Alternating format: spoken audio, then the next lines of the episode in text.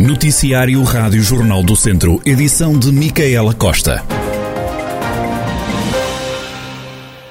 A taxa de incidência de Covid-19 no Conselho de Viseu está perto dos 3 mil casos por 100 mil habitantes. Segundo os dados mais recentes, a taxa é agora de 2.931 casos por 100 mil habitantes. Já a região de Viseu tem pelo menos 3.193 casos ativos e nas últimas horas foram reportados pelo menos 164 novos infectados pelo novo coronavírus. Tondela reportou mais 76 casos, Mangualde 37, Carregal do Sal 22, Aguiar da Beira 21, Nelas 5 e Sernancelho mais 3 infecções por Covid-19. Já no Hospital de Viseu estão hoje internadas 52 pessoas com Covid-19. A enfermaria encontram-se 47 e nos cuidados intensivos 5 doentes. Desde o início da pandemia, a região já registrou mais de 43.200 infectados pelo novo coronavírus. Já foi dado o pontapé de saída para o estudo à saúde dos ex-mineiros da Urgeiriça, em Canas Senhorim, no Conselho de Nelas. A investigação ordenada pelo governo tem que estar concluída em dois anos. O presidente da Associação dos Antigos Trabalhadores das Minas da Urgeiriça, da Urgeiriça António Minhoto, espera que este novo estudo apresente conclusões ao contrário do que aconteceu com uma outra investigação que já foi feita. Exemplo do estudo Minorar, que não foi conclusivo, realizado em 2004 2008 às populações eh, junto à, área da Algeriça, às populações de Canacilhim, não foi conclusivo e que este não pode desfraudar eh, os mineiros, os seus familiares. E vimos neste, inclusive, uma forma de minimizar a tempo ainda os efeitos nefastos que teve a exploração na saúde de, destes trabalhadores e destes familiares. E por isso, por isso, ele deve ser conclusivo, deve ser, inclusive, um, ehm, um, ehm, feita uma sessão pública aqui na Algeriça, com o seu início, dando conhecimento aos seus utentes de quais são os objetivos, sensibilizando-os para o mesmo, e, portanto, isso foi aceito. O estudo vai abranger mil ex-mineiros e familiares dos antigos trabalhadores da ENU, Empresa Nacional de Urânio, a Associação dos Antigos Trabalhadores das Minas da Urgeiriça defende ainda o alargamento do estudo a outros conselhos que tiveram minas em funcionamento. Entendemos que eh, esta comissão, que faz parte também da Câmara Municipal de Melas e de Mangualde, eh, nós entendemos que o, o setor mineiro não se reside só, ou não se resume só aqui à Algeriça e Mangualde. Ele alarga só o Conselho de Pinhel, onde houve um coto mineiro, ou a Guarda, Sabugal, pelo menos estes três conselhos têm que estar integrados também as câmaras, o que pensamos que vai ser aceito também essa introdução destes municípios, não só para o sensibilizar para este, para facultar inclusive transporte para os, para os estudos, mas também para dar um grande apoio a, a, a este estudo. António Minhoto, presidente da Associação dos Antigos Trabalhadores das Minas da Urgeiriça, que defende ainda que as conclusões do estudo à saúde dos ex-mineiros da Urgeiriça devem ser tornadas públicas.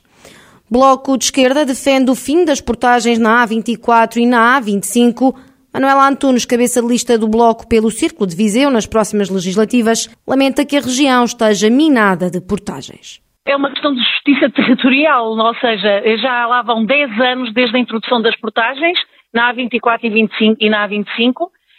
pelo governo PST e CDS, claro, com o apoio na altura ainda do governo do, do, Partido Socialista, e esta medida é muito injusta para o interior. Aliás, a região do interior, todo o distrito de Viseu está completamente, digamos, queria utilizar assim um termo mais radical, mas quase minado, de portagens, de, de pequenos poucos quilómetros, em poucos quilómetros há, um, há, um, há, uma portagem. A única, a única realmente deslocação que ainda não tem portagem, e, e nós estamos uh, realmente com receio que uh, a médio ou longo prazo isso venha a acontecer, que é na, na ida para sul, na IP3, uma estrada muito perigosa, que agora está a ter alguma intervenção. A bloquista considera que a cobrança só prejudica a região. As portagens só vieram prejudicar estas regiões e, portanto, o Distrito de Viseu é, é um dos mais prejudicados, até porque a mobilidade também está prejudicada porque não temos comboio que sirva esta ligação do, do litoral a, a, a, ao resto da Europa e ao resto de, de, de, do país e, portanto, todo, há todo um conjunto de fatores que prejudica, prejudica as populações e, portanto, tem, é, é uma questão de justiça que o fim das portagens seja para ontem, como se costuma dizer.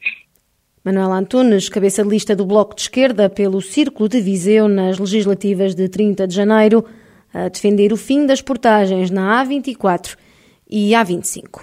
Vão ser plantados sobreiros, carvalhos medronheiro e medronheiros no Conselho de Mortágua. A, iniciativa acontece esta quinta-feira no âmbito do projeto de ocupação de espécies autóctones, uma parceria da Câmara Municipal, Escola Superior Agrária de Coimbra, Universidade de Coimbra e a Universidade de Aveiro, entre outros polos do ensino superior.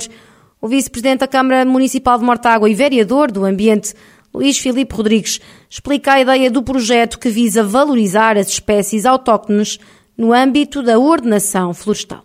Esta operação que vamos realizar desta vez, com, em parceria, como bem diz, com a Escola Superior Agrária, mas em bom rigor, esta parceria estende-se também à Universidade de Coimbra, à Universidade de Aveiro, à Associação de Elemento ADICES e outros centros tecnológicos ligados à fileira da floresta, que são parceiros neste projeto. Este projeto tende, com a sua iniciativa, a valorização das espécies autóctones, a sua hum, introdução na fileira florestal como um todo, desde a promoção da parte de viveirista à sua produção de planta, definir tecnologias para a sua plantação, à sua utilização em diferentes utilizações e utilizando de facto espécies autóctones como o carvalho, o moronheiro, o sobreiro, que é o caso dessas que utilizar, mas outras também. O bravo também aqui entra e entre outras vão entrar também no projeto.